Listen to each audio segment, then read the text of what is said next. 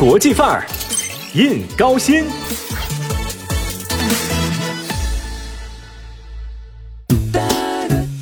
桥从狭义上讲，它是人类克服自然障碍、越过河流、跨过峡谷的工具；而从广义上来说，它或是横渡海峡、跨越大江大河、天堑变通途的雄伟壮丽的建筑。同样，它也可以是穿梭于高楼大厦之间、缠绕与交通枢纽的高架立交，还能是杨柳堤岸、池沼园林、流索彩虹、小桥流水。这随着历史文明的发展，可以说桥梁已经从最初的通济立设工具，逐渐变成了人类文化艺术的一个部分，甚至成为一座城市的象征。它能表达城市的精神面貌，也能展示城市的独特魅力。打个比方。东京彩虹大桥凭借优美的白色结构和经典的红白绿三色变换，成为东京临海的重要景观。而旧金山金门大桥悬索桥梁的杰出代表，橘红色的身影不仅出现在各种电影当中，更是整座城市的文化象征。再说伦敦塔桥，那作为伦敦标志性的建筑，历经百年，现在仍然为繁忙的泰晤士河贡献着来自蒸汽时代的力量。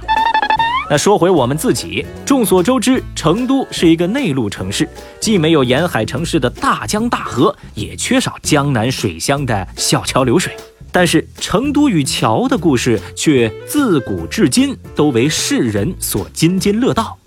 有着城北第一桥之称的司马桥，它见证过司马相如远赴长安求取功名，在历经千年之后，它仍然屹立于沙河之上，静静地诉说着成都府的故事。而修建于明朝万历年间的九眼桥，不用多言了，它早就成为锦江乃至成都的一张名片。这老的桥梁见证城市历史，而新的桥梁则通向城市的未来。如果说您想看到代表成都全新城市风貌、将国际范儿与公园城市完美结合的桥梁，那我建议啊，您一定得来成都高新瞧一瞧、看一看。要说起成都的网红桥，相信很多朋友第一时间会想起出圈已久、被称之为莫比乌斯环的魔幻大桥——五岔子大桥。西临红星路南沿线世纪城会展中心，东接中和片区，有机串联江滩公园、锦江江岸和中和片区的滨河绿道系统。大桥在设计当中就参考了无限之环、莫比乌斯环的概念，把在四维空间中才存在的无限形态抽象设计到三维空间当中，形成数学当中正无穷大的符号形象。那这个五岔子大桥自建成通行起便备受关注，也被网友们称之为成都城南最热门的网红桥啊！Amazing。除此之外，当你漫步在锦城湖四号湖区，一座最美水上钢桥便会映入眼帘。这座桥桥身采用明快轻盈的设计线条，整体呈流畅的波浪形，蜿蜒穿梭在湖水当中，使得由绿植构成的静态风景中有了灵动之感。而这橘红的颜色打破了湖区满眼翠绿的单一色调，在视觉上给人以眼前一亮的感觉，以此也增加了湖区的色彩层次，具有点睛之笔的效果。那就像我们之前说的，桥啊，不仅是通济立设工具，更是承载着人们对美好生活的期许。这位于高新区爱家沟西侧的如意桥，连接南侧大园中央公园与北侧城市空间绿地。从空中俯瞰，它就像一件如意镶嵌在这城市之中，也寓意着万事顺利、吉祥如意。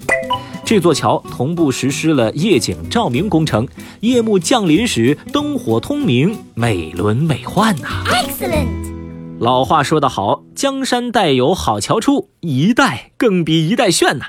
说到成都最新进的网红大桥，那自然是多次登上网络热搜的高新区老成人路跨锦江人行天桥。具体位置啊，是在天府大道以东七百三十米，起于滨江路现状文化休闲平台，跨越锦江及两岸滨江规划步道，跨越湖心主岛，止于老成人路人行道。这座天桥桥梁全长二百一十三米，标准段全宽八米，有两个桥墩，桥墩处桥面设置观景平台，那平台中心也设置模结构马蹄莲造型，宽度由八米逐渐增加到十五米。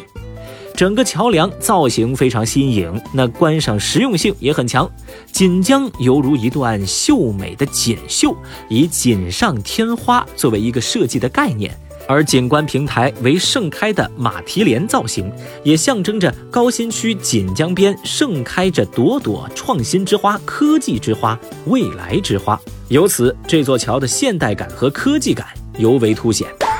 除了塑造出别样的艺术美感。马蹄莲造型景观还能为路人提供遮风避雨的观景平台。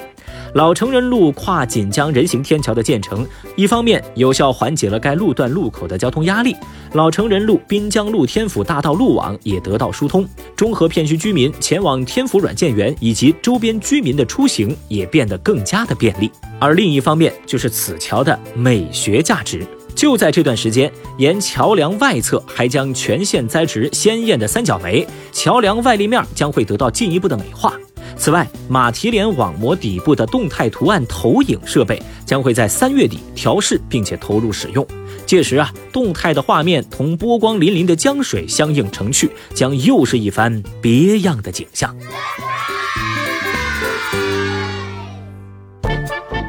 当然了，高新区令人不禁驻足打卡的桥远远不止如此。桂溪生态公园跨天府大道的人行天桥，世纪城东沿线跨锦江桥的高新红，红星路跨锦江的蝴蝶桥，都将是桥梁设计的艺术与高新区的文化特色充分结合，在做到便利人们出行的同时，也将美观和自然环境充分展现，并逐渐成为当地不可或缺的城市地标建筑。